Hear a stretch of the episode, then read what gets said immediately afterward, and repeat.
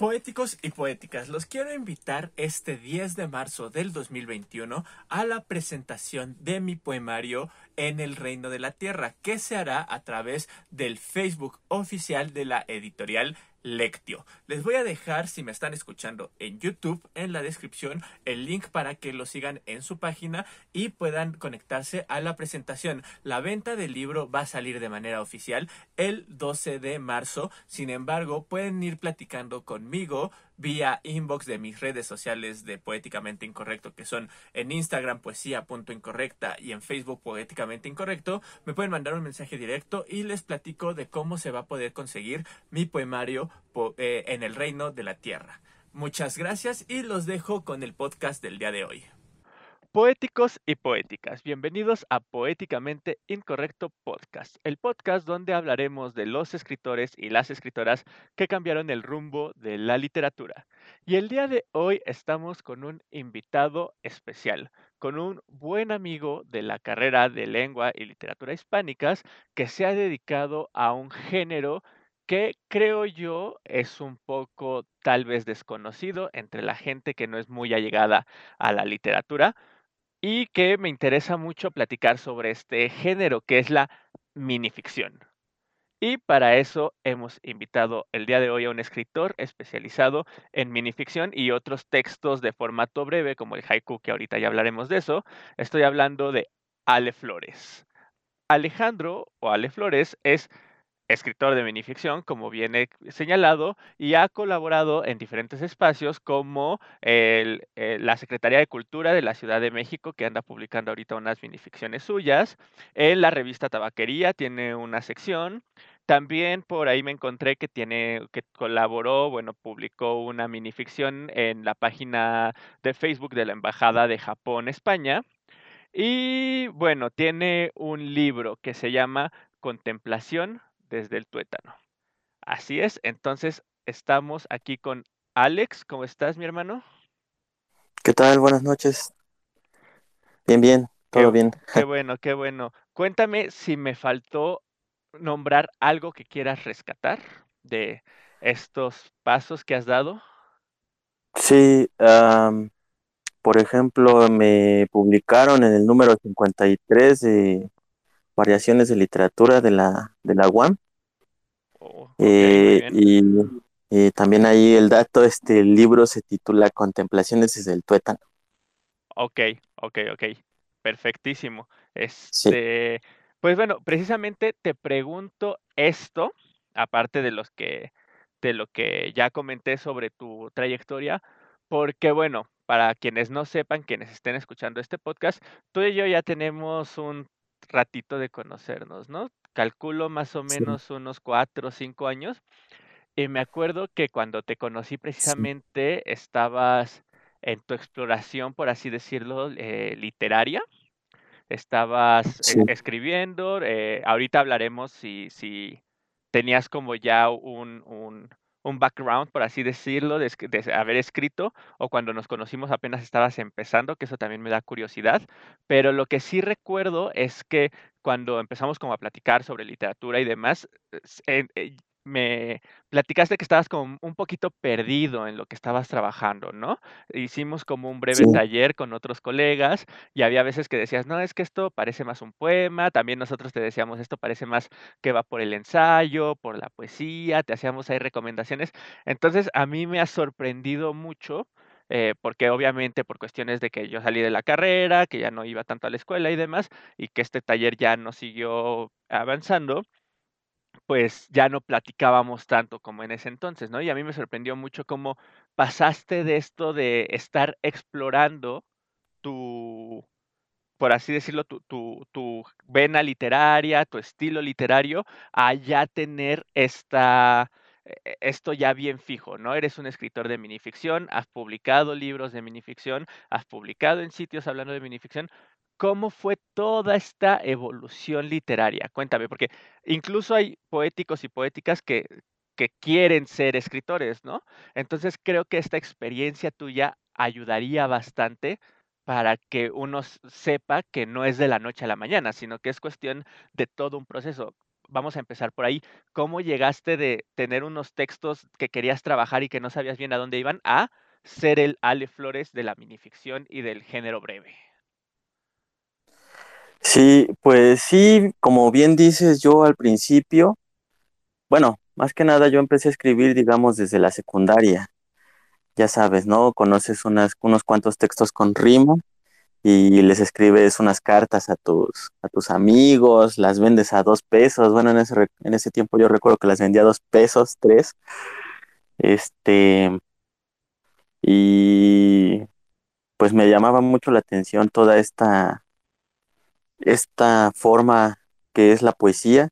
Siempre me, me, gustó mucho, además el, el, sonido, el ritmo, todo, todo esto que lograban autores como Rubén Darío, este, Salvador Díaz Mirón, ellos fueron los dos primeros que, que conocí y que leí, digamos, bastantillo en ese entonces. Me, me gustaban mucho los, los poemas en, este, en verso.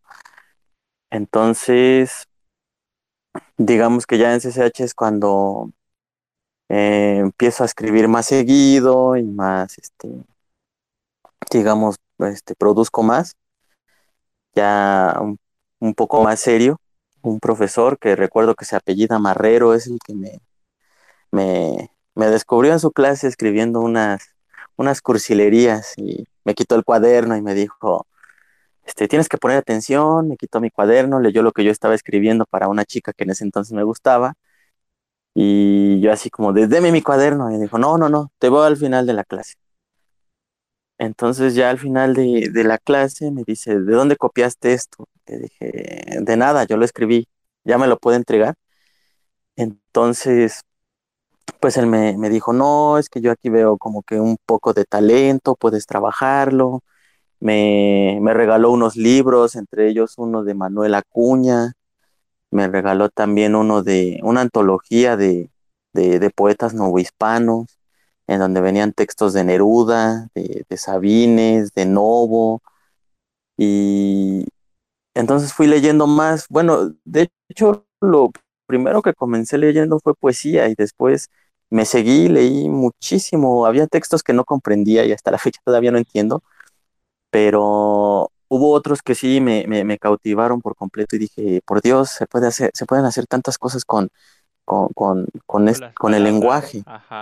Entonces, exacto, las palabras me, me, di cuenta que, que, digamos, esta frase no es mía y la utilizo siempre. La vi en una serie de anime en la que decían que las personas envidian, por ejemplo, las garras del oso y del león, los dientes de los tiburones, este, la piel gruesa del oso polar, ¿no? Digamos así. Y piensan que somos unos inútiles en la naturaleza porque no tenemos nada. Entonces llega otro personaje y dice, no, te equivocas, tenemos un poder más grande que, que la cuestión física. Tenemos la palabra y ese es nuestro poder, o digamos nuestra, nuestra habilidad de supervivencia. Desde ese entonces me, me empecé a tomar la, la, la literatura más en serio porque dije, sí, lo que, lo, conforme yo iba leyendo, me, me fui dando cuenta que, que, eran mundos los que se encontraban dentro de los libros. Entonces eso me, me maravilló muchísimo. Y un dato curioso, antes yo quería estudiar zoología o también este, estaba muy inclinado hacia la, hacia la psicología. De hecho, mi terapeuta me, me recomendó algunas lecturas, algunos este, libros y me los chuté. Tengo unos cuantos conocimientos sobre psicología, pero no soy psicólogo. Entonces, ya cuando, cuando estaba en el momento decisivo para la carrera, dije, no, yo creo que sí, las, las letras son lo que, más me llama la atención. Cuando te conozco eh, perfectamente, como dices, yo seguía trabajando mis, mis textos, pero me daba cuenta de que eran algo raro, no los podía definir porque en varios talleres, como bien dijiste, me decían, es que esto no parece un, poema, parece más un ensayo. Y yo decía, híjole, no sé, en, mi cabeza, esta, esta parte de mi cerebro decía, híjole, pero es que de todo lo que yo he leído solamente he estado imitando. ¿Cómo me dicen que es un ensayo si yo casi no leo ensayo? Y si leo es lo que me dejan en la carrera. Después, eh, estuve leyendo más, estuve escribiendo más y, siempre tenía esta, esta insatisfacción porque decía, es que si yo, si yo escribo poesía, si yo siempre he escrito poesía, ¿por qué todos me dicen que lo mío no es poesía? Y sí llegó un momento de frustración en el que dije, no, a lo mejor no soy, pues no soy bueno escribiendo, de hecho sí me, me deprimí, dejé de escribir unos cuantos, bueno, no dejé de escribir, las ideas siempre llegaban, siempre llegaban, pero nada más las anotaba y las dejaba. Dije, no, pues no. Hasta que ya después, en, en el taller de uno de los profesores que se llama Roberto Acuña, él me dice, es que mira, cuando escribes tus cuentos, tienes un montón de rimas que, que no deberían estar ahí. Y cuando escribes tu poesía, narras. Y yo le dije, híjole, es que no lo entiendo, es, es, incongruente. Estaba a punto de decir, ¿sabes qué? No, ya la verdad esto no es para mí. Cuando me dice, ¿por qué no escribes? ¿Por qué no escribes mejor, las adaptas y las vuelves minificciones? Okay. En ese entonces yo no tenía el conocimiento de lo que era una minificción. Y ya cuando él me dice, te recomiendo que leas a Augusto Monterroso, a Julio Torri, a, Ana María Shua, a Ana María Matute, a aquí más me recomendó a Avilés Favila. Mm, Dije, oh diablos, pues si yo ya los leí. Yo tengo, tengo ahí como unos tres, cuatro libros de, de Avilés, tengo la, la minificción reunida de, de Shua, tengo el de fusilamientos de Torri y Augusto Monterroso, pues ya lo había leído desde muchísimo antes en CCH. Entonces yo no sabía que esos textos eran minificciones. Ya cuando los volví a leer, empecé a analizar un poco la estructura y decir, ah, esta es una minificción. Es cuando digo, ¿sabes qué? Yo creo que, que lo mío es esto. Entonces, ahí en todos mis trabajos de la carrera, ya sabes, ¿no? Te piden, este, no recuerdo cómo se llama esta materia, que es como si fueras a preparar una tesis. Ah, donde realizas trabajos de investigación. Eh, sí, seminario de investigación, me parece, que es el seminario de investigación lingüística y el de literatura, ¿no? Exacto. en los dos seminarios trabajé este, sobre minificción. Ok. Y, y fue, pues la verdad sí me, me, me agradó mucho trabajar porque las lecturas ni me costaban. Tú, tú bien sabes que en la carrera hay textos que que no te cuadran. Por ejemplo, yo con lingüística sufrí muchísimo. Ni que lo digas. porque semiótica siempre fue algo así como, Dios mío, ¿esto qué es? No, ¿Por qué no me entra en la cabeza? Sí, sí, sí, te entiendo, De hecho, las materias, algunas de las materias que debo son, son de lingüística porque pienso que tengo, tengo algo que me impide poderlas comprender como se debe. Entonces, no, Fíjate que con, mi investigación sobre minificción no me pasó eso. Leí eh, la tesis de, de Laura Elisa Vizcaíno, que es una que, yo siempre oh, recomiendo para adentrarse en, en, lo que es la minificción. Sí, sí, sí. Este, también está, ah, bueno, no recuerdo cómo se llama el libro, pero es de, de Violeta Rojo, una de las investigadoras de minificción, creo que es venezolana. Y también encontré ahí en Tesiunam la tesis de, Javier Perucho. Ok. Entonces, fueron los textos que más o menos leí y dije, oh, por Dios, esto es, es increíble, te, te abren muchísimo la, el panorama para, para poder este, adentrarte en el género y poder establecerte en él. Entonces sí, fue un paso muy difícil, así, bueno, recuerdo que mencionas que hay gente que quiere, ser, que quiere escribir. Entonces sí, digamos, en estos cinco años que, que, tengo de conocerte, yo creo que es más tiempo el que me tomó llegar ahorita a, a lo que estoy haciendo, ¿no? Como dices, no es de la noche a la mañana, yo siempre les hablo de, del efecto Rocky, ¿no? Nosotros solamente vemos unos 10 minutos de entrenamiento, pero realmente esos 10 minutos es un resumen Rocky entrenó meses para poder vencer a Apolo, ¿no? Entonces es lo que la gente no ve, piensa que, que uno dice, bueno, soy escritor, tengo que escribir una minificción, me siento y escribo. Y pues no, no funciona de esa forma. Entonces es, es una, una carrera que te exige tosudez, que te exige aguante. Sí. Si, si, como todo, ¿no? Si de pronto piensas que no sirves para esto y te rindes, pues ya no, ya no la hiciste. Entonces yo pienso que algo que, que me impulsó a mí fue descubrir mi género y aceptarlo. Sí, no, y aparte que eh, qué buen ojo tuvo este Roberto Acuña, que también es escritor y le mandamos un saludo, que estoy seguro que va a escuchar esto. Sí. Eh, y sí, sí, qué buen ojo tuvo porque supo, supo encaminarte, porque pues bien mencionas que todo el mundo te decía de, oye, y esto va para acá, y esto va para allá, y como que no, no se encontraba bien qué onda, y me, me da mucha curiosidad esto que dices de que como si se te apagara un switch, ¿no? Piensas que vas a escribir poesía y terminas escribiendo narrativa, y vas a escribir narrativa y terminas escribiendo poesía. Y, y, y de hecho, Sí. la, la minificción, y de hecho las minificciones que he leído tuyas, creo que sí tienen por ahí unas cuestiones como características de la poesía, como estos cierres que son como un punch, este, como hasta cierto ritmo, ciertas metáforas. Ya nos vamos a meter un poquito más avanzada la entrevista sobre lo- tus textos y cómo se van construyendo, Sí. pero sí me llama mucho la atención todo esto que, que me platicas, ¿no? Tu, tu proceso, este, pues sí, o sea, los profesores que afortunadamente, y espero que esto lo estén escuchando a lo mejor algún profesor ahí, que afortunadamente estos profesores que ven esta cualidad en ti y en lugar de reprimirla, la impulsan, ¿no? Porque ahorita que me platicaste esta anécdota del profesor del CCH, uno pensaría que es de estos profesores payasos que te iba a decir de no vuelvas a hacer esto en mi clase, ¿no? Y, y al contrario, vio en ti, o sea, esperó el momento adecuado, no interrumpió su clase, esperó el momento adecuado y dijo, ¿sabes qué? Aquí hay algo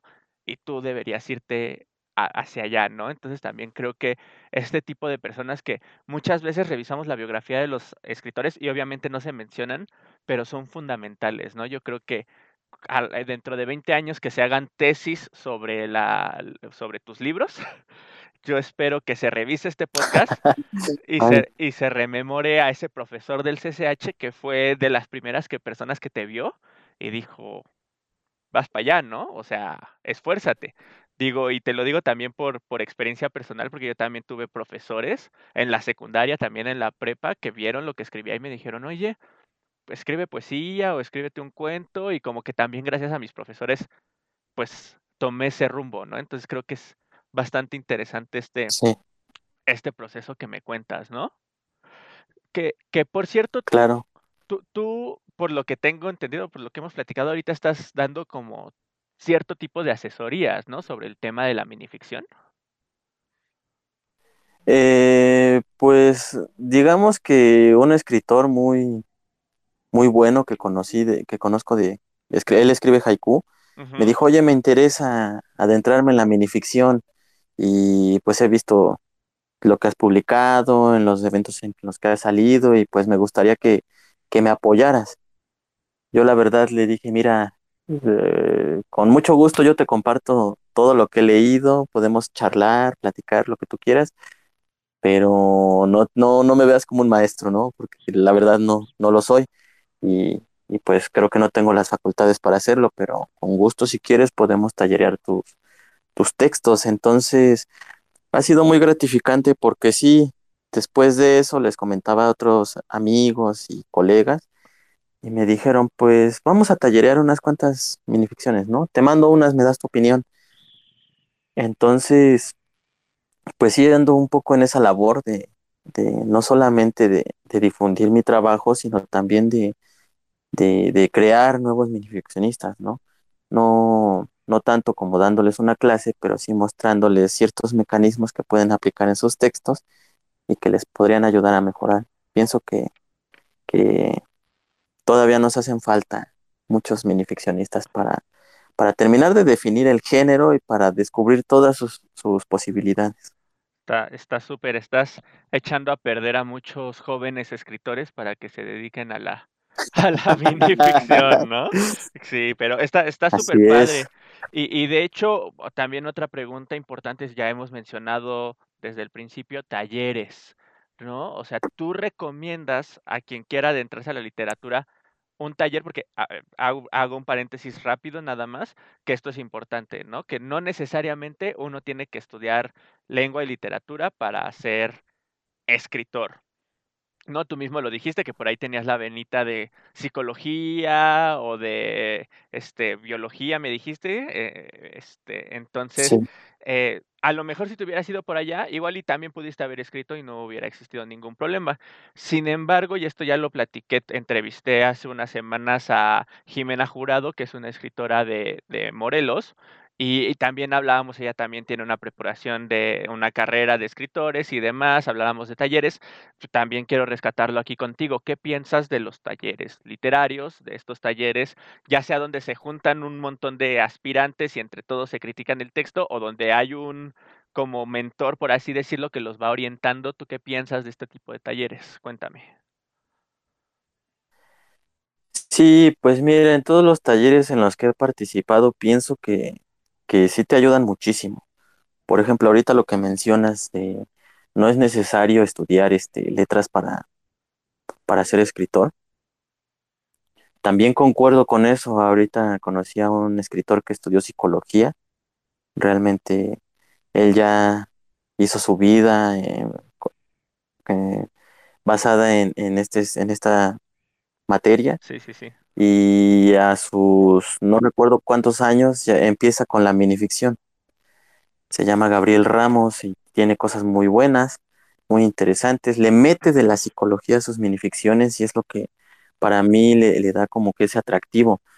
Este, sin embargo, la, la carrera sí te ayuda, dependiendo en dónde la estudies, ¿no? Por ejemplo, en Acatlán, que en la mitad de las, de las materias son de lingüística, y de la mitad son de literatura, este, yo me di cuenta que, que sí, la, la, lingüística es inseparable a la literatura. Claro. Pero, por ejemplo, si eres una persona como yo que simplemente no te entra lo que es la lingüística y se te complica mucho porque es, yo, yo la, la comparo con las matemáticas. También para las matemáticas soy, soy un asno, entonces pienso que con que te te propongas realizar las lecturas adecuadas para poder dedicarte a escribir, puedes conseguirlo, no, no necesitas tanto estudiar una carrera, aunque sí te ayuda muchísimo para cierto tipo de textos. Por ejemplo, pienso que sin mis clases de, de medieval, jamás hubiera podido entender ese tipo de textos de, de esa época. Exacto. Por, por la cuestión de los símbolos, de todas estas cosas que, que meten ahí, o por ejemplo la, la, el periodo barroco, que también es, es dificilísimo, y por, por ejemplo en poesía el barroco a mí me, me da un dolor de cabeza que no tienes idea. Entonces, si no están estudiando letras, yo sí recomiendo mucho el, el, el trabajo en los talleres, tanto de, de, de, personas que se juntan o o talleres que tienen como tal un instructor, un mentor, como, como lo mencionas. Por ejemplo, en mi caso, ambos talleres me ayudaron. Estuve en un taller contigo, estuve con otros amigos y los otros amigos te ayudan a, a, descubrir diferentes perspectivas que puedes aplicar en tus textos. Exacto. Esos talleres me ayudaron a, a darme cuenta de la potencialidad que tiene una idea, que puedes verla de diferentes formas, no solamente desde la tuya. Y el mentor, por ejemplo, en este caso, estoy muy agradecido con, Roberto, te digo, porque él me dijo, ¿por qué no escribes minificciones? Ya que te mueves en, diferentes géneros. Yo creo que cuando estás muy confundido, sí, sí es necesario una, una, figura que te, te, indique el camino a seguir. Sí, sí, sí. No, y, sí, precisamente también tocas algo muy importante y es que muchas veces uno al escribir este, piensa que ya tiene la idea y precisamente lo que comentas, el hecho de llevarlo a un taller eh, te da la posibilidad de, de que otras personas te den su punto de vista, te digan, te, incluso hasta a veces lo más absurdo que no te diste cuenta que se te fue una falta de ortografía y porque muchas veces en el taller das tus copias, ¿no? De tu texto y ya varios lo leen. Entonces puede ser como lo más simple como eso, que no te diste cuenta que se te fue una falta de ortografía y tú quieres mandar tu poema, tu cuento, tu minificción a un concurso y alguien que porque, o sea, puede ser que se te haya ido esa falta de ortografía porque ya lo leíste varias veces y como ya tienes la idea, no te das cuenta, ¿no? Entonces, alguien más que no lo ha leído tantas veces puede ser como ese detallito hasta algo tan complejo como construir la idea, como cambiar a lo mejor en un poema un verso, un ritmo, o incluso como mencionas con un mentor eh, que te diga más o menos hacia dónde va el camino, ¿no? Y, bueno, ya nada más como para cerrar este tema de, la escuela, eh, en opinión personal, yo creo, no sé tú qué pienses, ya esto es como teoría mía, creo que la lingüística, el problema es que es un poquito cuadrada, ¿no? Como dices, como las matemáticas, y de hecho creo que a lo mejor también por eso es un poquito complicado el siglo de oro, porque ellos son mucho de estructura de que el soneto, el terceto, el romance, son muy estructurales, entonces no sé tú qué piensas, pero yo creo que el problema principal tanto de la lingüística como de estos periodos más antiguos es un poco lo cuadrado y quienes nos queremos dedicar tanto a la escritura como al arte en general somos más como de que queremos que todo explote y que todo tenga como cierto cierto juego, tenemos como esta vena de que todo sea como desordenado y ordenado al mismo tiempo y siento que esta cuadradez como que nos nos frena un poquito, ¿no? ¿Tú qué piensas con respecto a esto? Sí, de hecho sí, fíjate, yo por ejemplo, con ciertas materias siempre tenía esa, esa insatisfacción de, por ejemplo, si eh, me voy a ver un poco eh, orwelliano, pero si te decían 2 más 2 es 4, no le puedes hacer nada más. Y yo, pero es que en verdad no se puede hacer más. Solamente hasta ahí. 2 y 2 son 4 y ya, es lo único, no, no pasa de eso.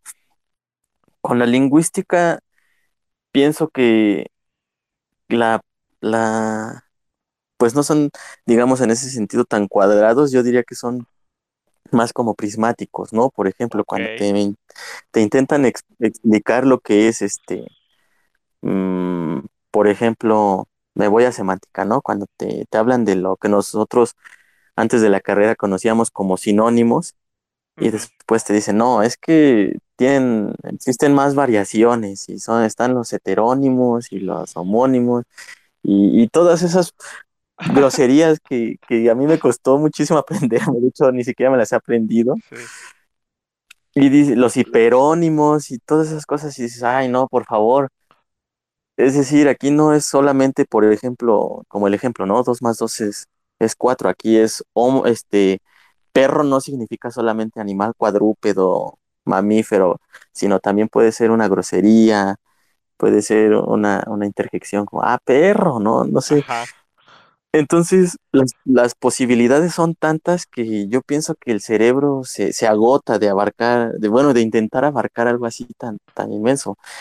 Y nosotros, como dices, la verdad no, no nos gusta someternos, no nos gusta, digamos, como que esclavizarnos a, ese tipo de, de conocimientos que, son muy superiores, la verdad. Sí, sí, sí, es complicada este, la lingüística. Y no. Sí. Por ejemplo, eh, yo le explicaba la otra vez a mi hermana, es que en literatura tú puedes leer unos 25 poemas de amor y pon tú que 20 son, te quedas como de, ay, no es cierto, eso no es así, y 5 dices, híjole, ¿cómo es posible que esa persona me entienda? ¿Cómo es posible que esa persona sepa o sienta lo que yo. Y con, y, con lingüística es como de, ay, no manches. Eh, ¿Cómo puedo contradecir eso si, híjole? No lo sé, ¿no? Por ejemplo, con lo que te digo ahorita, la palabra padre, ¿no? Que te dicen, está el padre de la lingüística. Está, eh, eso está padre. Y es como de, ay, no, y de pronto imagínate, en el futuro alguien le da otro significado a padre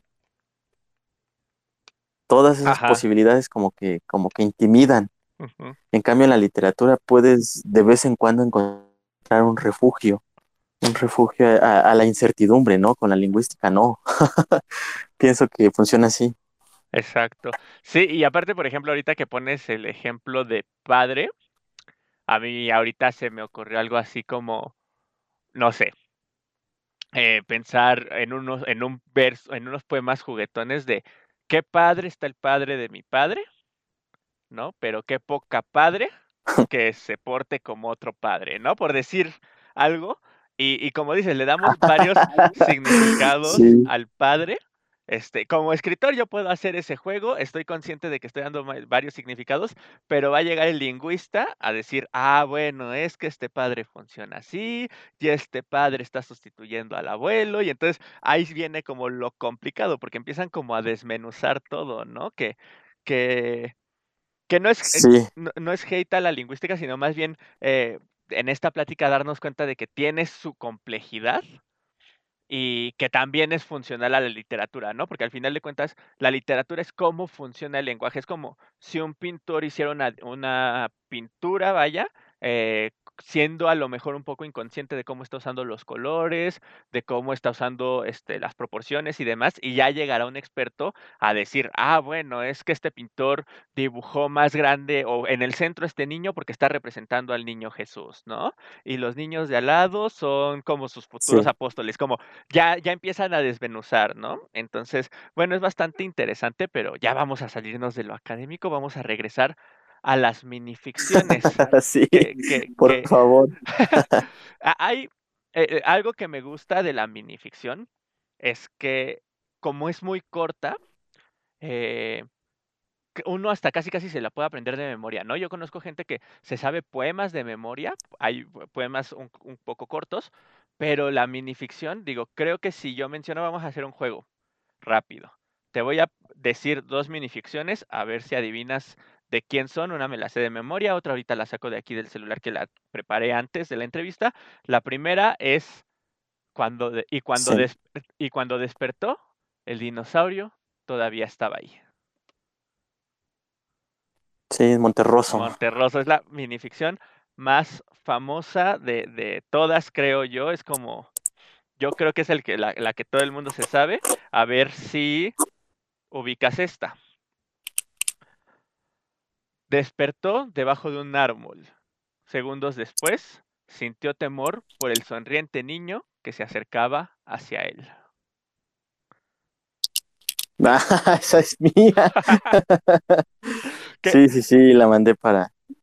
Que, está muy padre. Para una convocatoria. Sí, sí, sí, me gustó mucho porque juegas un poco con. Pues es, es un tanto irónica, es un. O sea, e, es, en tampoco hay un giro de tuerca, ¿no? Despertó debajo de un árbol, ¿ok? Hay un planteamiento. Segundos después es un desarrollo, sintió temor, hay como un clímax o algo así por el sonriente niño que se acercaba hacia él. Hay un giro de tuerca que le da un cierre bastante interesante. Ahorita nos metemos al análisis más de lleno de tus textos, pero antes que nada, para los poéticos y poéticas que están del otro lado del micrófono y de la pantalla, sí me gustaría que nos comentaras, mi querido Alejandro, qué es desde tu perspectiva, desde lo que has estudiado, desde tu, tu, tu conocimiento, ¿cómo definirías tú una minificción?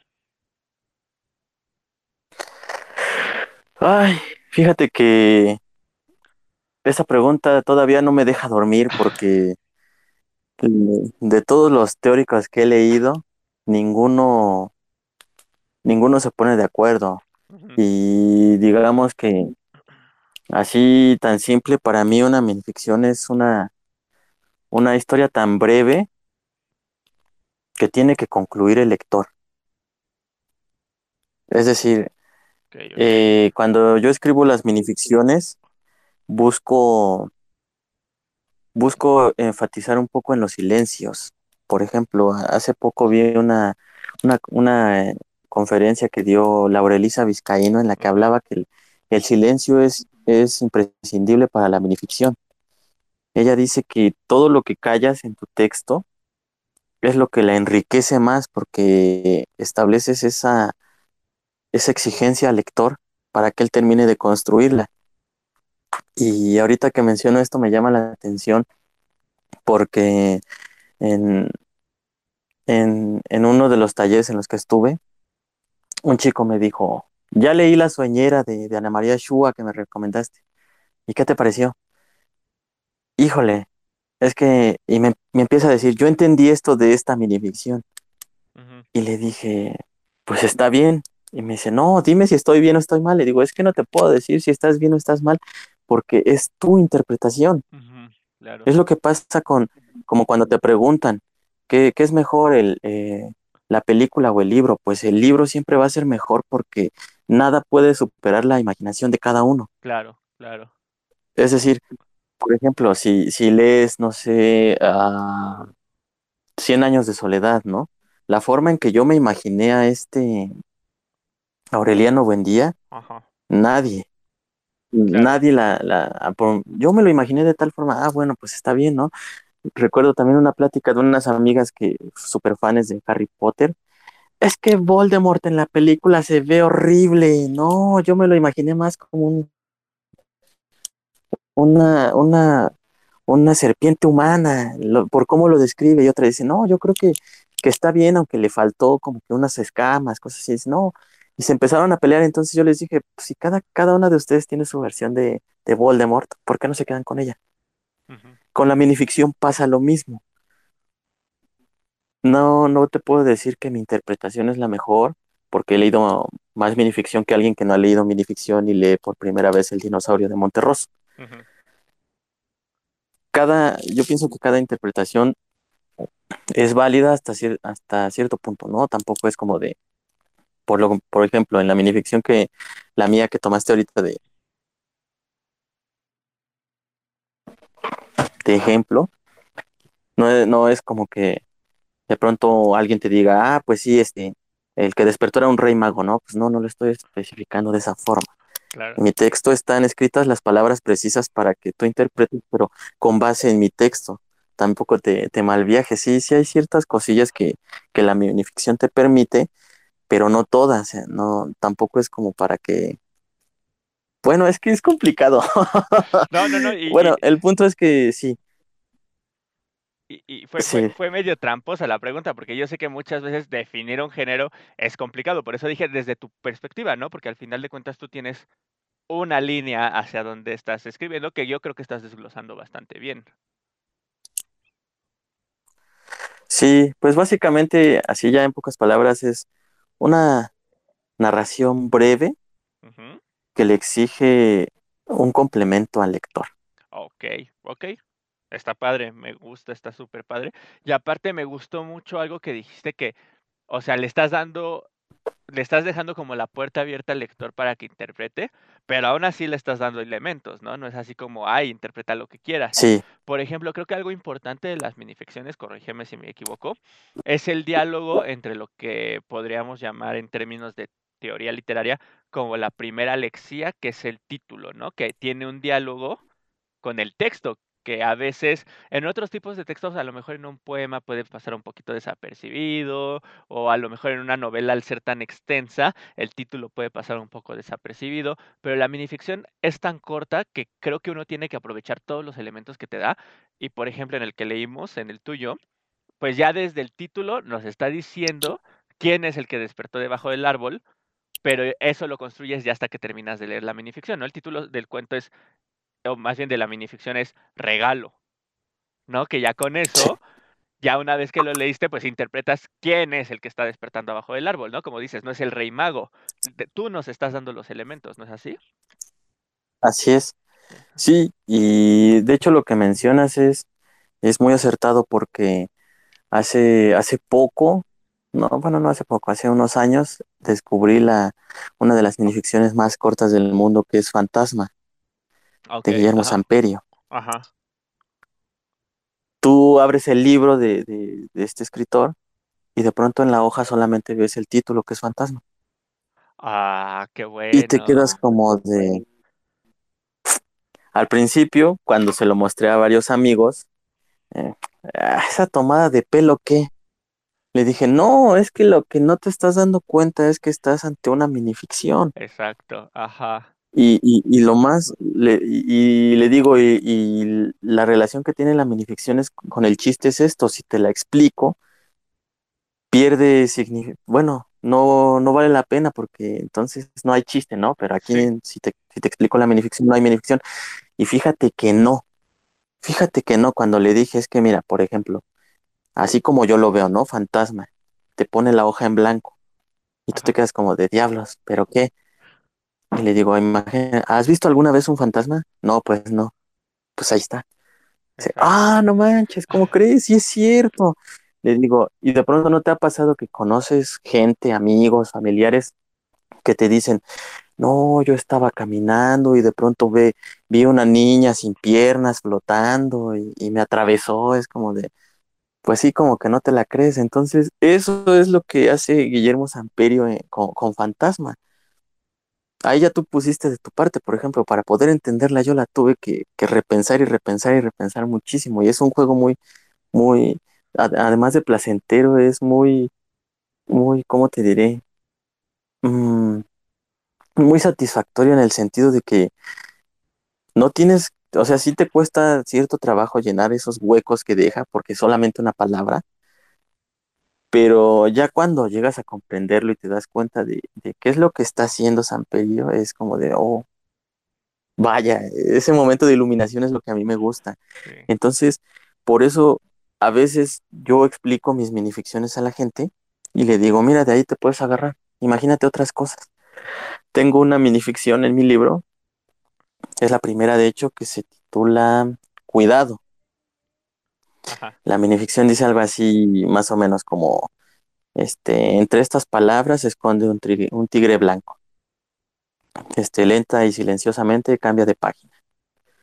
Y apenas una, una bueno, una, una amiga que, a la que le vendí mi libro, me dice, no, no lo puedo creer, qué, qué, qué genialidad. Y yo, ¿sí? ¿Te gustó? yo tenía muchas dudas sobre esa minivicción, ¿sabes? No, es que aquí está el tigre y, no sé cómo le hizo, pero dibujó un maldito tigre con, con, las, con la forma de las letras. Órale. Y yo le dije, no manches, imagínate, yo la verdad desconfiaba mucho de esa minificción porque dije, bueno, a ver si le entienden al juego o algo así, pero ella literalmente dibujó un tigre con las, con las letras.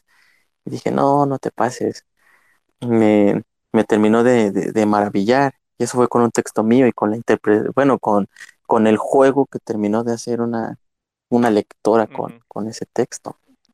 No, y, justo, justo quería platicar sobre esta minificción. Eh, si bien que ahorita lo comentamos, no he leído el libro completo, sí me metí un poquito a lo que has compartido tú, eh, me puse a checar la presentación del libro y demás.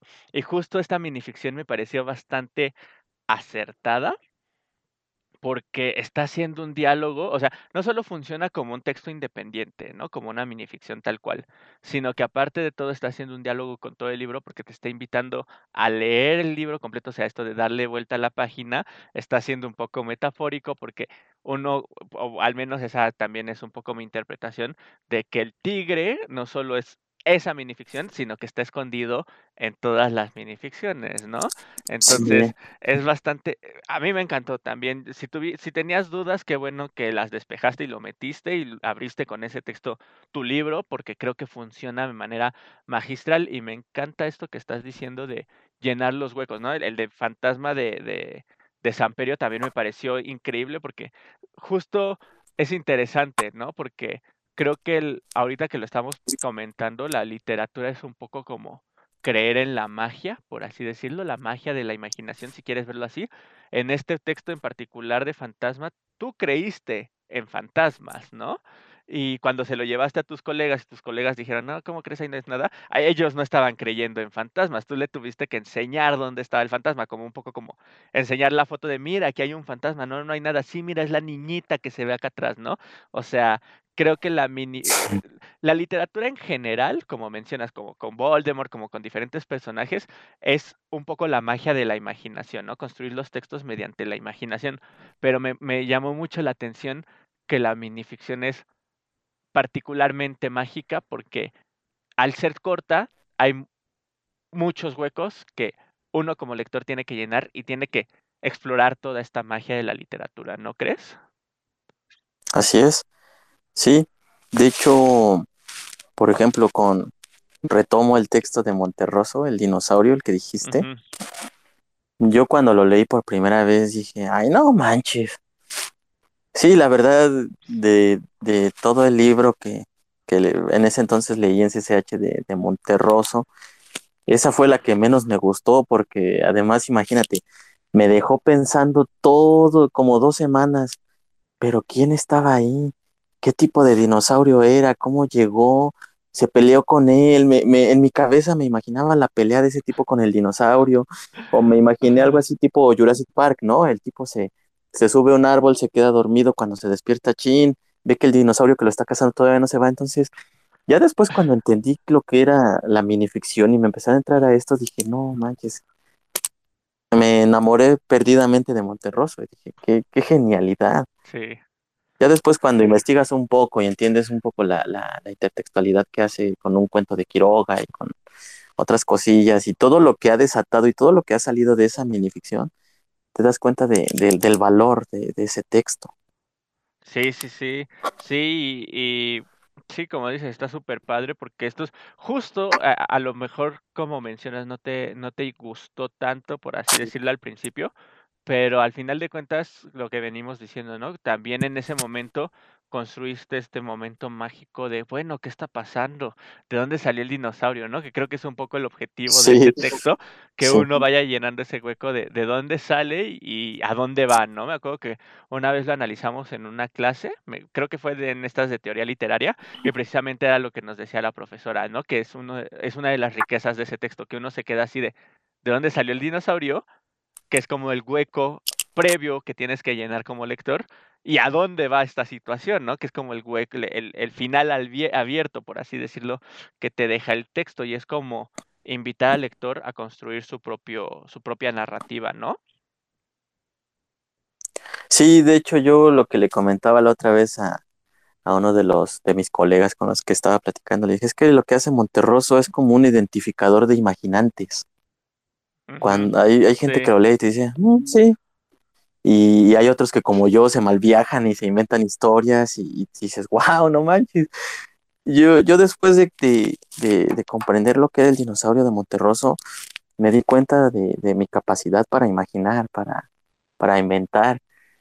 Y pues sí, quedé muy agradecido con, con ese texto y con él. De hecho, sí, este, estoy muy, muy, ¿cómo te diré? Muy...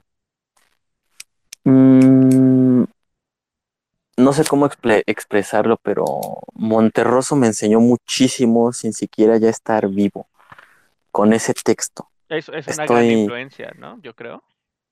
Sí, sí, la verdad, sí, muchos, este, muchos de mis colegas me dicen, no, es que Torri, Torri es eh, uno de los más grandes, sí, Torri es, es maravilloso. sus textos de, fusilamientos, que te digo, es el libro que tengo, son, son muy hermosos. Tienen una, tienen una belleza, tienen una precisión. Pero con Monterroso yo me di cuenta, te digo, de esta capacidad de, imaginar y dije, no, si tengo esta, este potencial, pues hay que explotarlo. Sí, sí, pues sí.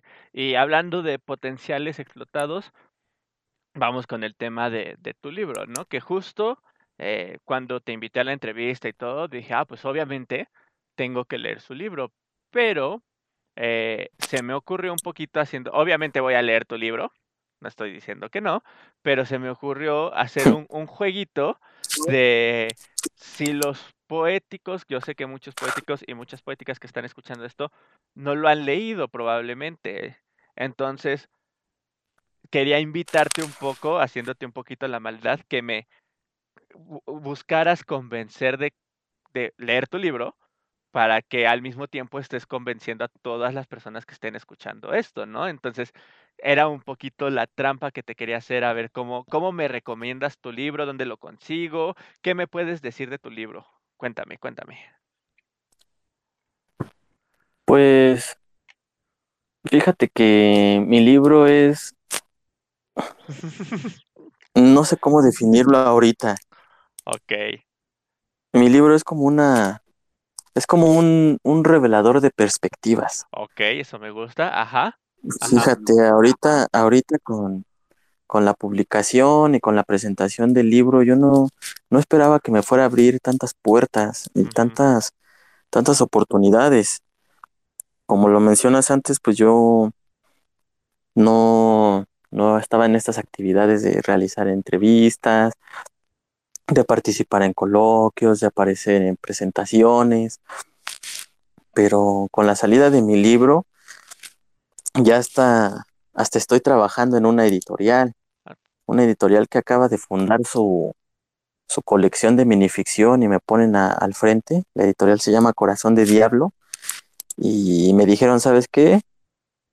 Leímos tu libro, nos gusta, tú eres el encargado de la, de la colección de minificción. Y yo así como de, no, pues, ¿a qué te refieres? ¿No? ¿Qué, qué, qué me estás queriendo decir? me dice, bueno, los textos que recibamos, tú vas a hacer el filtro, tú vas a ser la persona que va a decir, ¿se publica no se publica? Entonces, cuando me dicen eso, les digo, oye, pero pues espérate, yo solamente soy un escritor de minificciones, no soy ni teórico, no soy ni jurado, no, no, la verdad, este, pues no, no sé si pueda cumplir con, con ese reto, pero me voy a esforzar. Sí puedes, sí puedes. este, no, sí, sí, lo acepté, después me, me contacto con, me contacté con ciertas este, autoridades en este, en este género, le mandé mi libro a, a Lauro Zavala, ah, se lo pasé a Laurelisa Vizcaíno, eh, pues han, me han, he recibido pues comentarios muy, muy animadores, muy motivadores, que la verdad me, me, me hacen pensar y sentir que sí estoy en el, en el camino adecuado, que mi elección hacia la literatura y, y hacia este género es la acertada. Entonces, con esas, con esas certezas uno puede seguir avanzando sin, ya sin importar lo demás. Si me leen más de mil personas, si soy famoso, la verdad, me, me transformó también la salida de mi primer libro porque de, digamos, ¿no? Cuando uno entra a la carrera de letras, quiere, piensa en, no, hoy voy a ser un escritor como Kafka, como Cervantes, así todo el mundo me va a conocer, voy a ser como un Dostoyevsky de estos tiempos. Y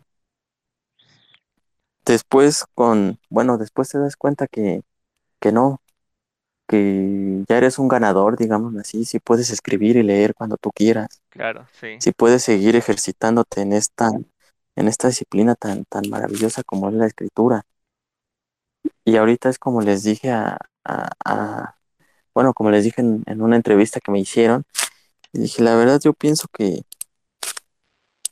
que ya estoy cumpliendo mi sueño, ¿no? Más bien estoy en mi sueño. Sí. Ya, ya no necesito más. Entonces, yo creo que, que en contemplaciones desde el tuétano puede los lectores o las personas que estén interesadas pueden encontrar a esa persona que soy, que soy y que era, antes y después de publicar el libro, porque son, son textos que realmente me gusta llamar, digámoslo así, como, mm, como cosmopolitas, ¿no? En, en, en, la presentación del libro, uno de mis presentadores me decía, es que, es que contigo es, es muy chistoso porque uno puede hablar de cosas serias y, y, darse cuenta de otras cosas y descubrir cosillas, aprender. Dice, pero también puedes reírte. Puedes, puedes pasar de, desde la plática más, más este, profunda, la más trivial. Y en mi libro se encuentra eso.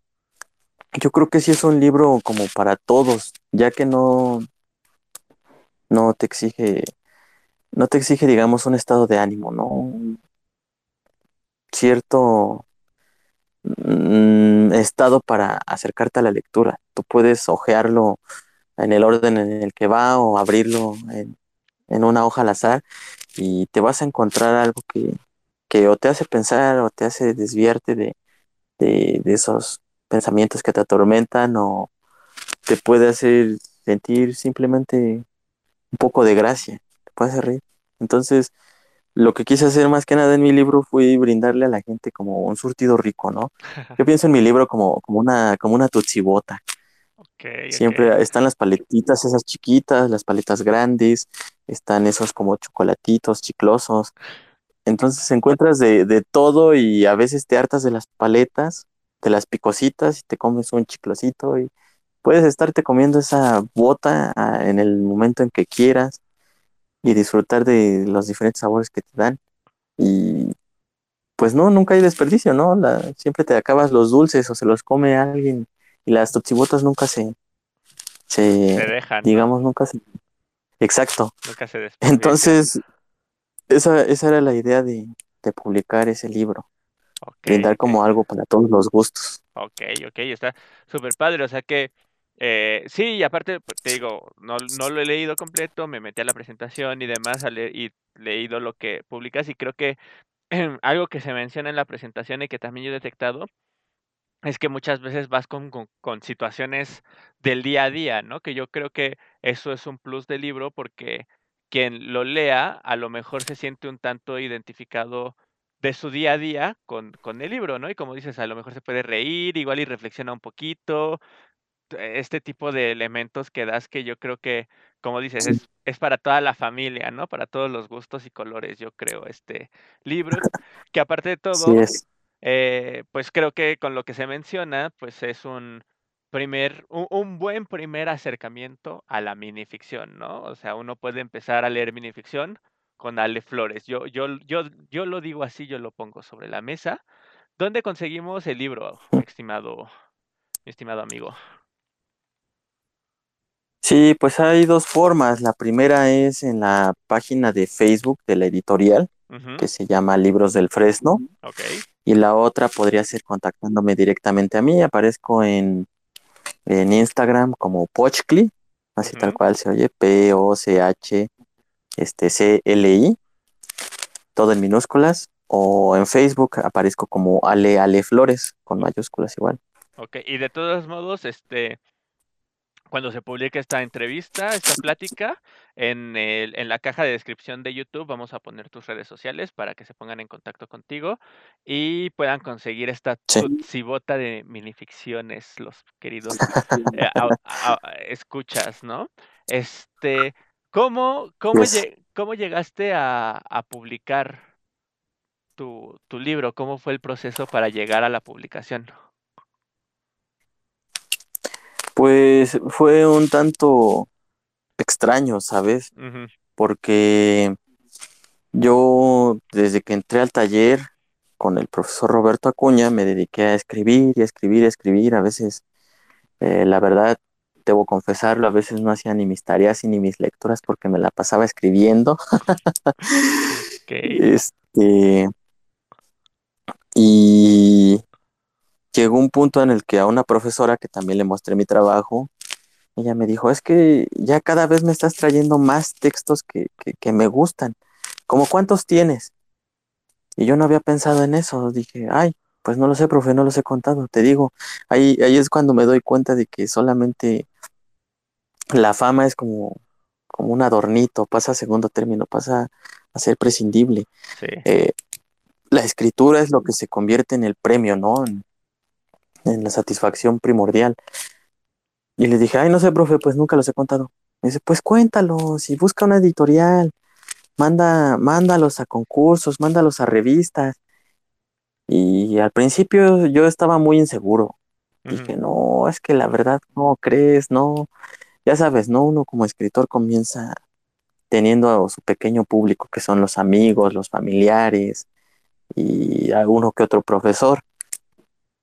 Ya hasta que después me animé. Ah, este, lo que me animó, así terminó de animarme fue el, el concurso que me gané en, la UAM, en la UAM Azcapotzalco. Me, había un congreso de, de, de estudiosos del haiku y haijines.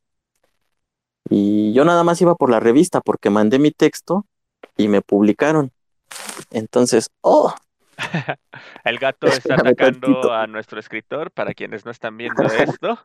Entonces, nada más que. Este, perdón. No, no te preocupes. dale, dale. Este. Bueno, llego y me, me, hicieron la invitación, participé, mandé un haiku. No, mandé como cinco, me publicaron dos en la revista. Después, yo nada más iba a comprar mi revista, la verdad no tenía pensado participar en ese concurso ni nada, me quedé a las charlas, a las conferencias y de pronto pasa un chico, me da un papelito, eh, para el concurso de haiku.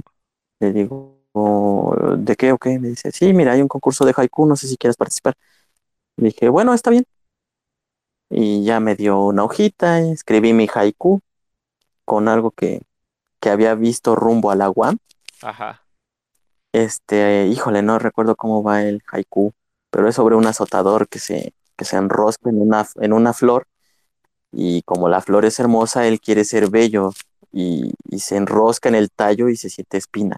Se piensa que es la espina de Ah, la qué flor. padrísimo, qué padrísimo. Entonces Ajá. me, pues lo entregué y ya terminó, terminaron las conferencias, yo ya me iba y es cuando de pronto dice Cristina Rascón, que es una de las, de las autoridades más sobresalientes ahorita en el estudio del haiku, me dice, a ver, el ganador del haiku es este azotador. Y yo dije, ah, caray, pues es el mío, ¿no? Como Ah, el del meme, sí ¿no? Ah, caray, yo. soy yo. Y le dije, todavía me acuerdo que le dije, ¿en serio? Me dice, ¿tú lo escribiste? Le dije, sí. Me dice, no, pues pasa a leerlo, no sé qué. Ahí, en mi Facebook está el video en donde paso a leerlo y a, y a recibir mi premio. Me dieron unos libritos, unas revistitas, una bolsita. Entonces dije, no manches, creo que, creo que tengo algo. Creo que tengo algo que sí es valioso, ¿no? Ya después me hicieron la, la, la invitación a publicar en mi libro en, en Libros del Fresno y yo estaba muy inseguro. Fue un proceso muy difícil para mí porque, eh, sin mentirte, tengo como, bueno, restándole las 50 que contiene el libro, me quedaron como 350 minificciones. Tuve que elegir entre casi 400 minificciones las 50 que iban a ir en mi primer libro. Wow. Ajá. Y después de la selección tuve que, que editarlas, cada que las leía y las releía les cambiaba algo y no me quejo, pero es un, un proceso algo complicado. Para mí fue muy difícil, te digo, porque de pronto ya tenía una minificción y se me ocurrían otras 15 versiones de esa minificción. Oh, rayos. Ajá. Entonces, de esas 15, otra vez tenía que volver a escribir, eh, bueno, tenía que elegir la que, la que me gustaba más, la que consideraba la apropiada para aparecer en el libro. Y pues también el director me decía, oye, dale otra revisada, ya estás conforme, revísalo otra vez. Fueron como tres semanas, perdón, de revisiones a diario. Y eh, te digo, ahí, también con esto confirmé que, que, que sí quiero seguirme dedicando a esto de, de la escritura, porque me llegué a pasar más de, de seis, siete horas, ocho, inclusive sentado frente a la computadora, cambiándole, cambiando de palabra, este, sintetizando un poco más y, y sin quejas, sin molestia, ¿no? En cambio, cuando uno va a su trabajo, de pronto es como de, ah, no manches, ya me quiero ir a los 20 minutos, ya estás harto de estar ahí. Sí. Y no, aquí esas tres semanas, te digo, más de ocho horas sentado trabajando en mis textos y la verdad yo lo disfruté. Fue algo que disfruté a pesar de que sí me, me, me presionaba por, por, Por seguir entregar. creando, por seguir corrigiendo. Exacto. Y pues ya, al final, este, le dije, ¿sabes qué? Ya mejor, como dice Alfonso Reyes, este, ya públicalo porque si no, no lo vamos a publicar nunca, de que sigo escribiendo, sigo Ajá. editando, sigo modificando y pues no. Pues, Ya está seguro, le dije, sí, sí, sí. Todavía le pedí otros tres días más para revisarlo. y ya le dije, ¿sabes qué? Ahora sí ya. Ya, ya, no lo voy a volver a tocar. Entonces, pues sí, el proceso fue, te digo, muy complicado, más que nada por la persona que soy a la hora que escribo, pero muy, muy agradable. Yo pienso que las editoriales independientes ahorita tienen, mm, no todas, pero sí muchas, esta facilidad. Por ejemplo, en Libros del Fresno me dieron la, la, la oportunidad de ser mi propio editor. Ok, Es decir, no, no intervino alguien que me cambiara una palabra, porque sí he tenido experiencias muy desagradables con algunas revistas que de pronto no te avisan y Ah, claro. un día antes de la publicación te dicen, así va, así va a salir tu texto. Y de pronto ves que ya le, que le cambiaron dos, tres palabras o hasta el título y te quedas como de, no, sabes que no. ¿sabes qué? Entonces no quiero publicar contigo porque, ¿qué es eso? Si me hubieras dicho, mira, te proponemos esto, estoy de acuerdo, pero de pronto que te cambien tu texto y nada más te digan, así va a salir, eso no, bueno, a mí se me hace una falta de respeto. Sí, claro. Y, no, no lo apruebo. Entonces, en, en libros de, del Fresno sí me, me hacían ciertas, ciertas recomendaciones, me proponían ciertas, por ejemplo, cierto acomodo, y pues ya yo lo tomaba y decía, bueno, a ver, pues vamos a ver, ¿no? Cómo funciona así. Y, esa forma de trabajar con ese editorial me gustó mucho. Después, este, fue la presentación y ya, digamos, es, un proceso complicado, por lo que me estoy empezando a dar cuenta, cuando, cuando las editoriales tienen muchos lineamientos. Por ejemplo, apenas estaba, estaba viendo una, con una editorial la, aparición de otro libro y ellos sí me mandaron un contrato, me dijeron cómo iba a ser la, la división de los de las ganancias, qué porcentaje iba a recibir yo, qué porcentaje se quedaban ellos. Y sí me dijeron esto así, me, me dejaron en claro esto. Yo registro mis textos en el Indautor, pero ellos como que se quedan con el derecho de distribuir mi ah, libro. Claro, sí. Dicen, los textos siempre van a ser tuyos, pero no los puedes publicar en otra editorial, no puedes agarrar un texto, un texto y publicarlo en una revista. Y, pues eso sí también me, me, crea muchos conflictos, porque entonces hasta qué punto la obra te pertenece. Claro. Y hasta qué punto ya no, porque sí te mandan el, contrato y dice, eh, los derechos de autor siempre serán de Alejandro Flores Paulina, bla, bla, bla pero la distribución se encarga tal, tal, tal, tal, tal. Entonces, pues me he estado dando cuenta que, que decía el mundo editorial es un, un tanto complicado. Hay que buscarle, hay de todo y las, las editoriales independientes yo pienso que son una buena opción. Entonces, sí, creo que la pregunta era nada más cómo fue el proceso de publicación, pero sí, quería mencionar esto porque como mencionas que hay este poéticos y poéticas que también quieren escribir y ya cuando se animen a publicar, pienso que es un dato muy importante el comentarles esto, que, no se dejen de, las editoriales y que sepan reconocer cuáles son las que en verdad te, tratan con respeto y, te brindan la oportunidad de, ayudarte a publicar y difundir tu obra y las que te, tratan como si fuera solamente un producto, no sé, estoy muy en contra de eso. Por eso lo menciono. No, y está súper bien, qué bueno que das este tipo de comentarios, porque como dices, o sea, va a haber editoriales medio abusonas, va a haber editoriales que te echen la mano, o sea, que buscan ellas como editorial crecer, pero también que crezcan sus autores, ¿no? Sí, así es. Y, y hablando de todo este proceso que nos cuentas, este, ya para ir cerrando, ¿tú recomiendas entonces este, entrar a concursos, este, buscar como este tipo de espacios? Eh, porque, por ejemplo, mencionábamos al principio, ¿no? De que te están publicando tus minificciones en, el, en la Secretaría de Cultura de la Ciudad de México, que no es tan fácil entrar en este tipo de, de espacios, creo yo.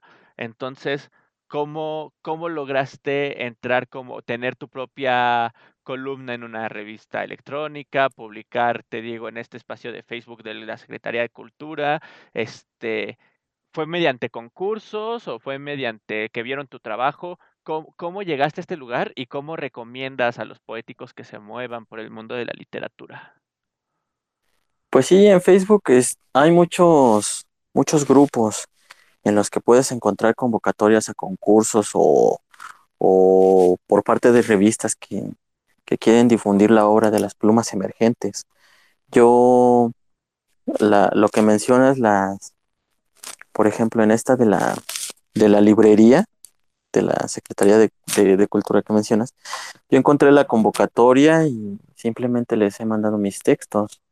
También he aparecido en una página que publica este, minificción. Ahorita tiene una convocatoria muy, muy interesante para un libro.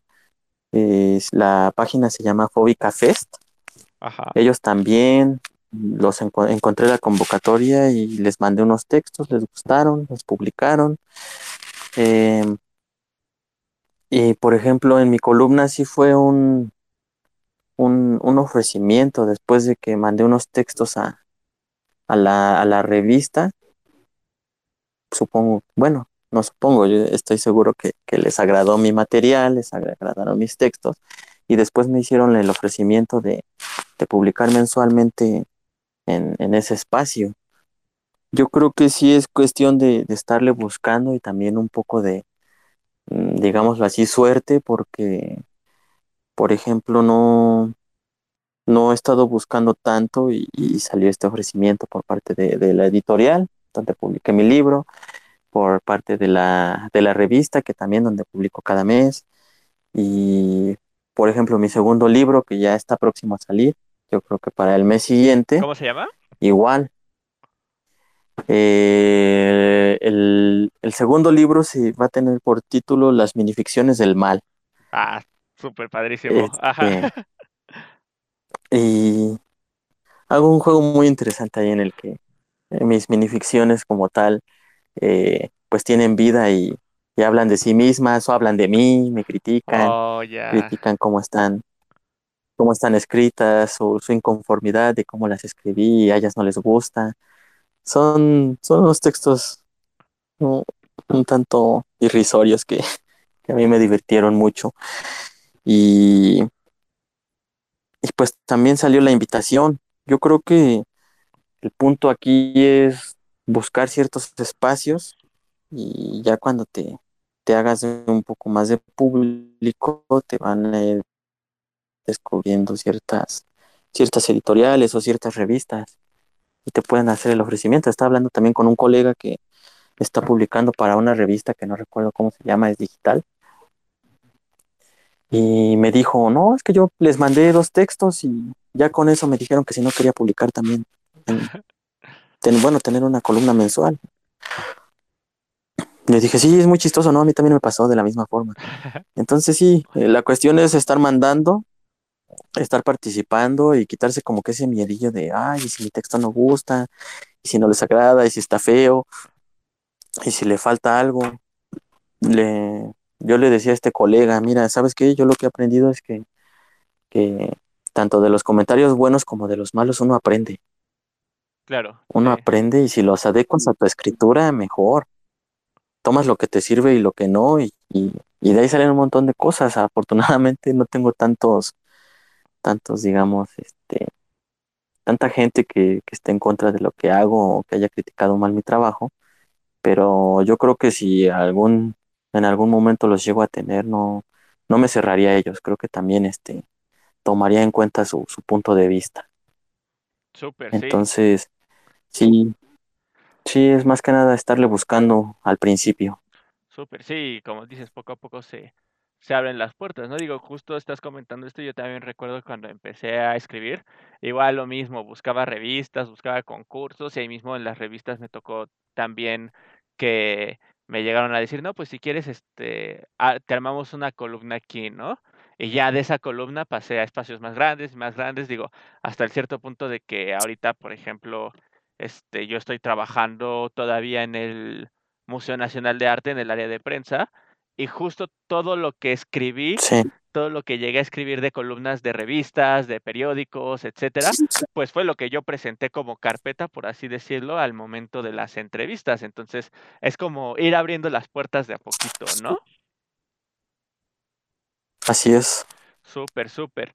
Y, y bueno, ya también, ya para, para ir cerrando, este, justo hace unos cuantos días hablamos sobre el poeta Jaime Sabines aquí en el podcast, en Poéticamente Incorrecto, y tenía algo bastante interesante que creo que se relaciona mucho con todo lo que nos has venido contando a lo largo de toda esta plática, que tiene un, un bueno, no es, es, como un poema en prosa que a mí me encanta, que hasta podría pasar como, a lo mejor no como minificción, pero sí como un cuento corto, que habla sobre, o sea, se pone a él como un personaje, lo voy a parafrasear porque no me lo sé tal cual, pero dice algo así como de, es que el poeta Jaime Sabines camina a la, por la calle y se da cuenta de que nadie lo voltea a ver, ni nadie le aplaude, y pero a él todo el mundo le dice que es un gran Sí. poeta, todo el mundo le dice que es un gran escritor, pero nadie lo reconoce. Entonces, pues no es un escritor, es una persona, ¿no? Es un ser humano. Y él sale a trabajar, llega a su casa y duerme, y más que escritor, pues es una persona, ¿no? Y justo tú estás diciendo todo esto de que, eh, pues tú escribes, este, vives como este sueño, por así decirlo, de dedicarte a lo que te gusta, que es la escritura, pero al mismo tiempo, creo yo, por lo que hemos platicado, está esta otra versión del Alejandro, pues que tiene que salir a trabajar, a lo mejor que todavía tiene que cumplir con cuestiones académicas y demás. Entonces, ¿cómo compaginas tu mundo de escritor como con tu mundo de Alejandro, persona mortal, por así decirlo? O sea, tu mundo de Dios escritor y tu mundo de mortal, ¿cómo congenian? Fíjate que, que sí se me ha complicado mucho en el sentido de que, por ejemplo, con, con la familia es, es donde recibes el primer trancazo, ¿no? Eh, primero pasas de ser como, como de, ay, el, el pesado, ay, el chillón, no sé, este, ay, el, El cursi. el, el grosero. Y de pronto, o el cursi, ¿no? O ay, la, la oveja negra, ¿no? Nunca, nunca encajas con tu familia. De pronto ellos son muy, muy católicos y tú dices, no, yo no creo en payasadas, soy, soy un libre pensador, ¿no? Ay, no, es que es raro. Míralo, nada más se la pasa ahí leyendo. Y ya de pronto sales en tu, en tu primer coloquio, en tu primera transmisión. Y es como de, no, mi sobrino es escritor, ¿eh? No, mira, mi, mi primo es este, es poeta. Este, cambia, sí cambia, porque de pronto como que ya hasta te tratan como con cierto respeto y es como de, oye, sigo haciendo el mismo, Sí. sigo siendo el mismo a pesar de que escriba, mira, mis amigos también, ¿no? Apenas tuve una plática con un amigo que me marca por teléfono. ¿Qué pasó, mi hermano? ¿Cómo estás? Ah, no manches, qué honor que todavía me digas hermano. Y le digo, ¿qué tiene? No, es que ya con tus, con tus escritos, con tu libro, con tu fama, le digo, no soy famoso. Le digo, si acaso la- la- las, las personas que llegan a ver mis presentaciones nunca pasa de 20, ¿no? o de 10. No, no, no. Este, tú, sigue, tú sigues siendo mi hermano. El que yo haga esto no cambia la amistad. Digamos que con las personas cercanas eh, se genera como que cierta admiración. Ya hasta que tú les explicas, ¿sabes qué? Sigo siendo el mismo de siempre. Puedo seguir cotorreando, puedo seguir haciendo bromas, puedo seguir, no sé, jugando al Free Fire, ¿no? Con, con mis primos. Claro. Y, y como, como que esa, esa parte les cuesta un poco asimilarla. Con la que sí he tenido mucha inconformidad es con, con, con la sociedad en sí. Porque como dice bien el, el, el- el texto que dices de Jaime Sabines, si mal no recuerdo, hay una parte en la que dice que, que debería tener grabado en la frente el título el de título poeta, poeta. para que todos lo reconozcan por la calle. Sí. Fíjate, te, te cuento, te cuento dos anécdotas. La primera es cuando fui a recoger mi credencial de lector, más, más bien cuando la fui a tramitar para renovarla, en ocupación le puse escritor. Ok. Le, bueno, le dije escritor a la, a la, a la chica y se empezó a reír y me dice, Ok. una profesión, joven. Y yo le dije, esa es una profesión. ¿A poco usted cree que uno nada más este, se sienta y es como si viera videos en Facebook o, o como si se, se fuera a sentar a una oficina para tomarle los datos a una persona y después decirle, dígame una profesión real? No, es una, es una profesión, no sé por qué se ríe. Claro, Le- claro. y, y sí le dije, cuesta más trabajo que, que tomar los datos y integrar una simple credencial. Ajá. Eso requiere esfuerzo, pero bueno, póngale estudiante, Ajá. ya nada más, ¿no? Dije, bueno, pues ya.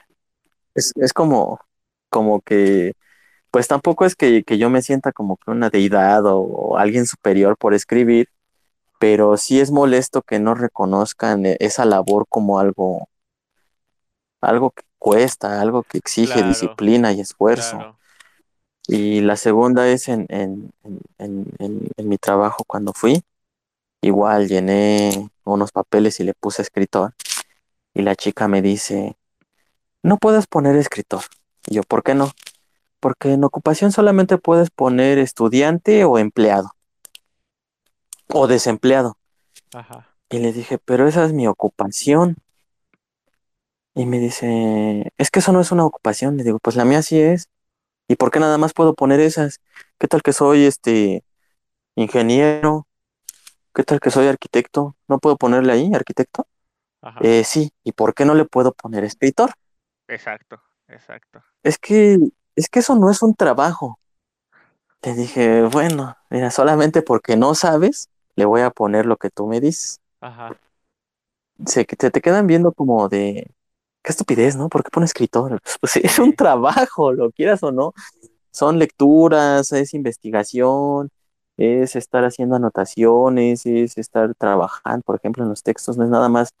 Los textos no salen a la primera, son, son ideas que se tienen que trabajar, que se tienen que pulir para llegar a cierto, no me gusta llamarlo perfeccionamiento, pero sí hasta cierta satisfacción, sí, y, y es lo que la gente no, no valora. Claro, claro. De pronto, este, de pronto es como que muy frustrante eso. No, no exijo que me digan como, ay, el escritor, mira, sí, eh, apláudele, no.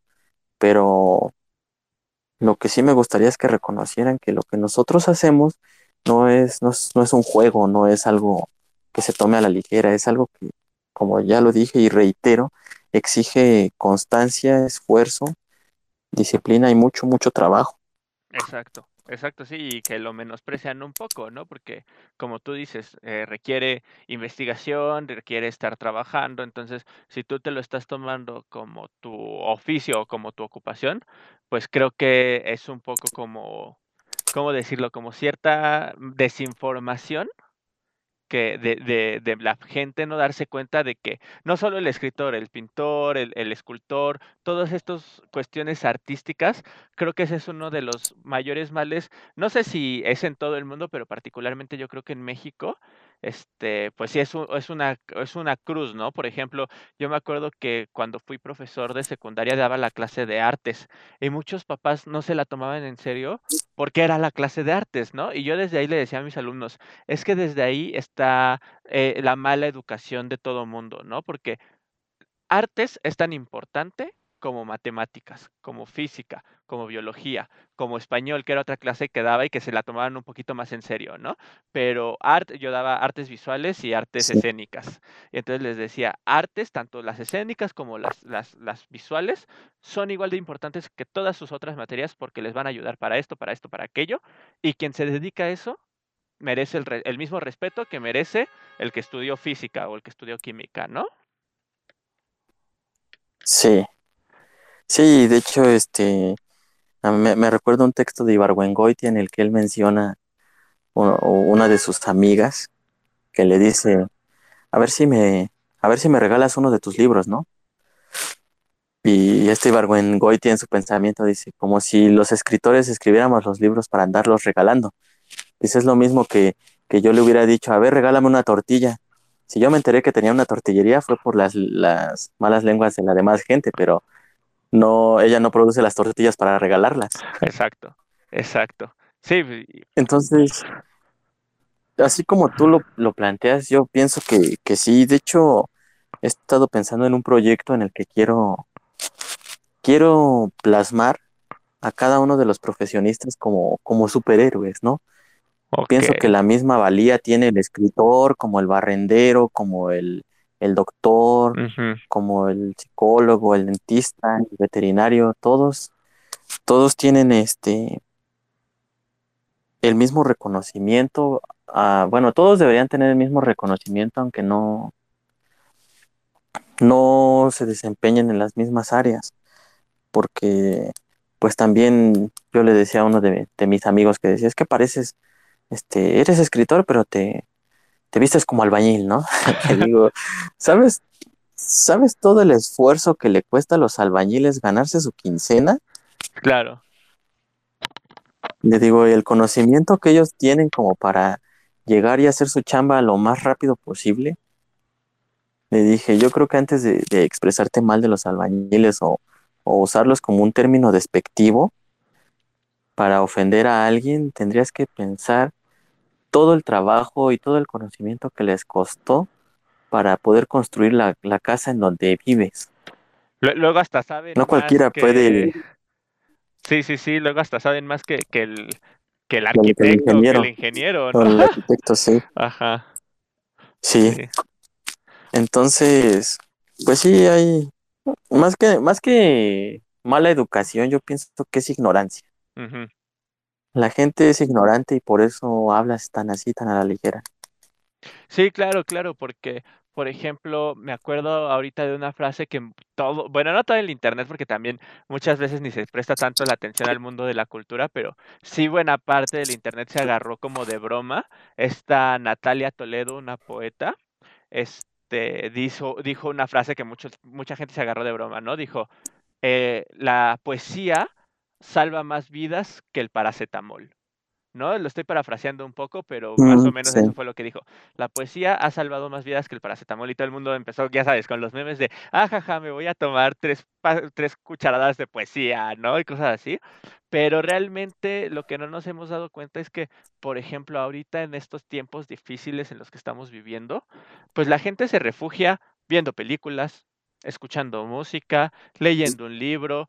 Este, sé que es tiempo complicado, que no todo el mundo tiene la posibilidad de hacerlo, pero muchas personas lo están y lo estamos haciendo. Entonces, el arte en diferentes expresiones, no solo el literario, el arte visual, el arte este musical, en diferentes expresiones nos está ayudando a sobrevivir esto, ¿no? O sea, a no volvernos locos, a, a mantenernos con algo. Hay quienes incluso no solo lo han contemplado, sino que se han atrevido a cocinar, a, a, escribir, a, hacer, a pintar, o sea, a lo mejor no se van a dedicar a eso profesionalmente, pero es lo que los ha ayudado a mantenerse, por así decirlo, cuerdos, ¿no? Entonces, creo que está otra vez, una vez más digo, se está menospreciando porque hay que darnos cuenta cuánto nos está ayudando incluso en estos momentos tan difíciles para todo el mundo, ¿no crees?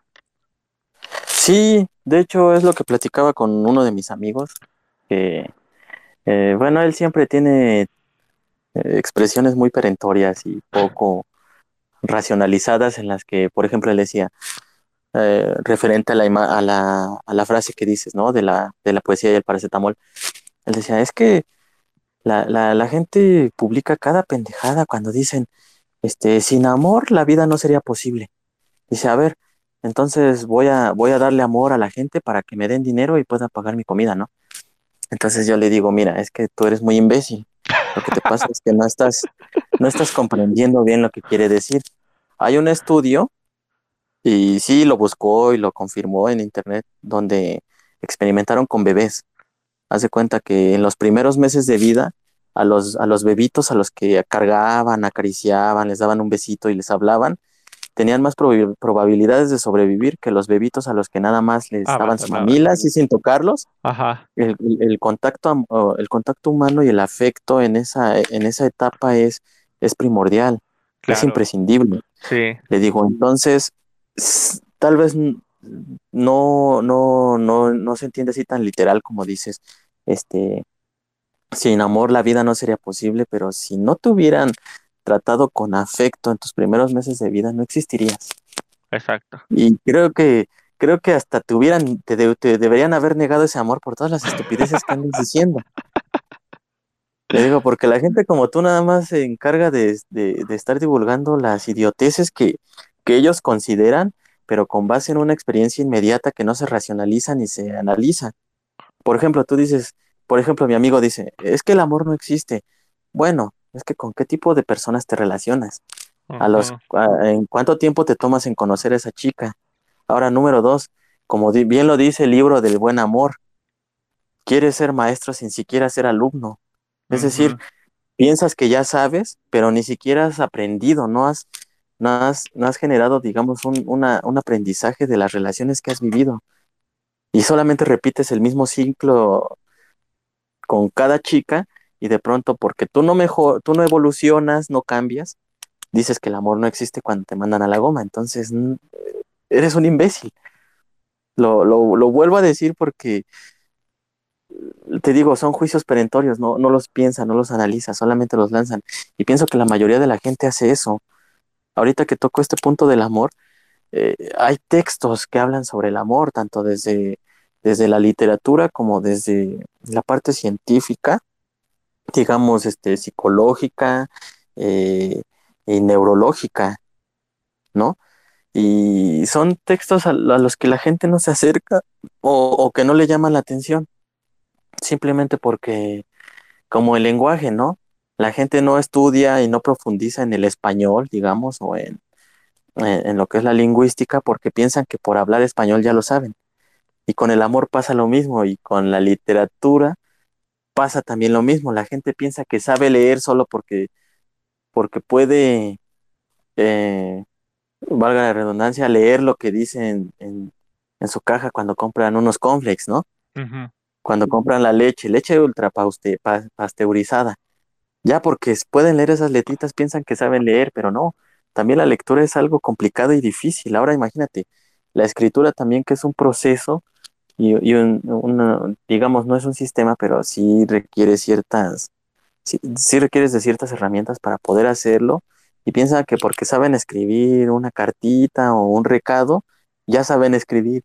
Y no, eso es lo que, lo que yo pienso, esa inconsciencia, esa ignorancia, esa, mm, esa falta de interés en las cosas que, que, creen que saben y realmente solamente conocen, no es lo que, lo que limita su mundo y, y, y lo que les, les impide comprender la labor que realizamos nosotros o la que realiza un historiador. Claro. Porque también ellos los menosprecian muy feo. Sí, sí, a las humanidades en general, ¿no? Y, y justo te mencionaba esto de, de, de, de eh, mala educación, que tú lo, lo, lo, mandas a la ignorancia, que precisamente creo que están un poquito de la, ligados, ¿no? La ignorancia está un poco ligada con, con la mala educación y precisamente creo que viene de ahí de que creo yo que eh, es una labor que nos corresponde a todos, eh, precisamente esta tarea de difundir que las humanidades y las artes, que es más o menos el área que más, que más se menosprecia, la importancia, ¿no? De las humanidades y de las artes, como dices, o sea, de todo este tipo de cosas que son lo que, vaya, por eso se llaman humanidades, son lo que nos hace humanos, de darnos cuenta de la importancia de algo que pareciera, como dice tu colega, algo banal o algo absurdo como el amor, pero que tiene una importancia para nosotros como sociedad, ¿no?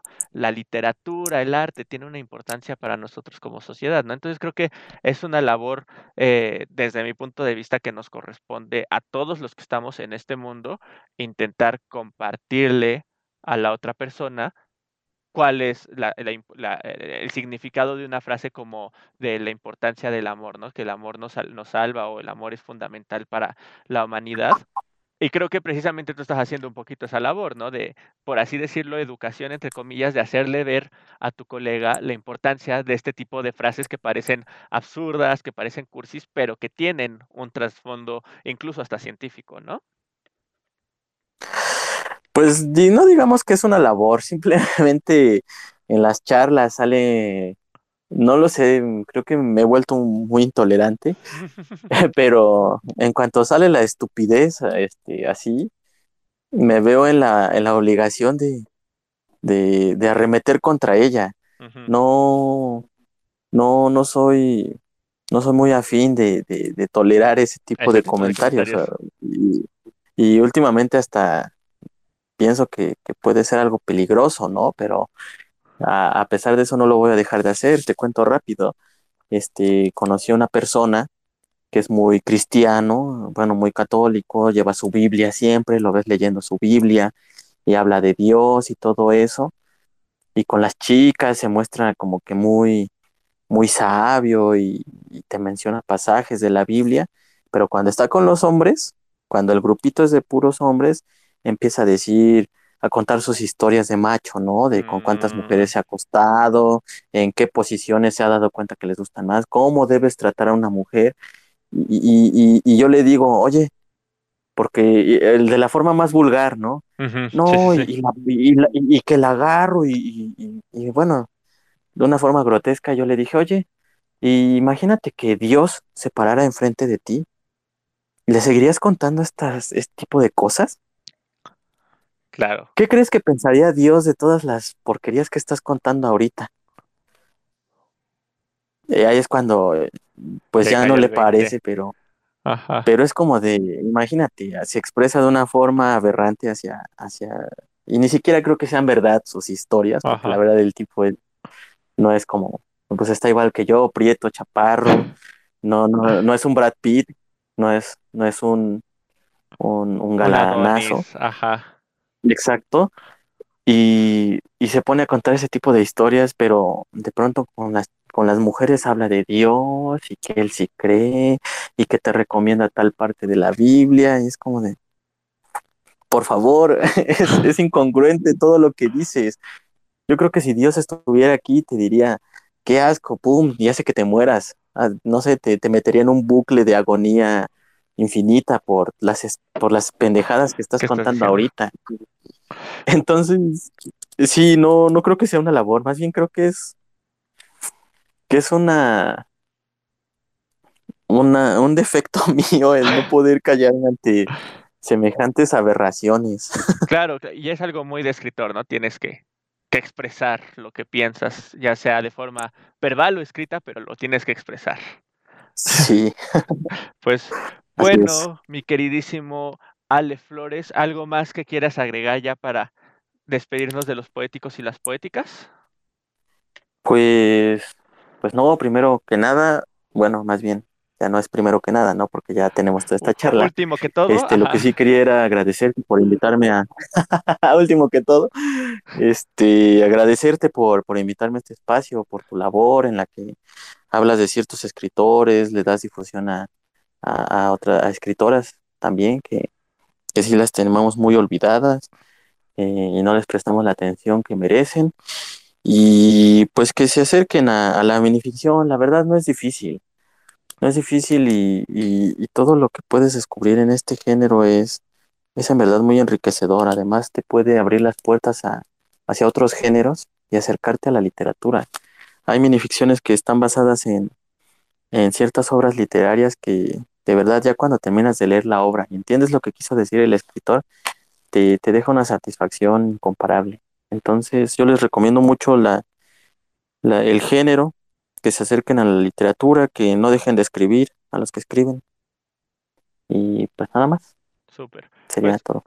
Pues muchas gracias, mi estimado Ale Flores. Eh, yo ta- ya este, también para despedirme, pues los dejo con que te busquen en todas tus redes sociales para que te que, que lean tus textos, ya sea lo que publicas eh, en tus mismas redes que vas compartiendo o este libro tan importante que es Contemplación desde el tuétano, ¿no? Entonces, Sí, con eso me despido, con eso agradezco que compartieras este espacio conmigo y con todos los poéticos y con todas las poéticas.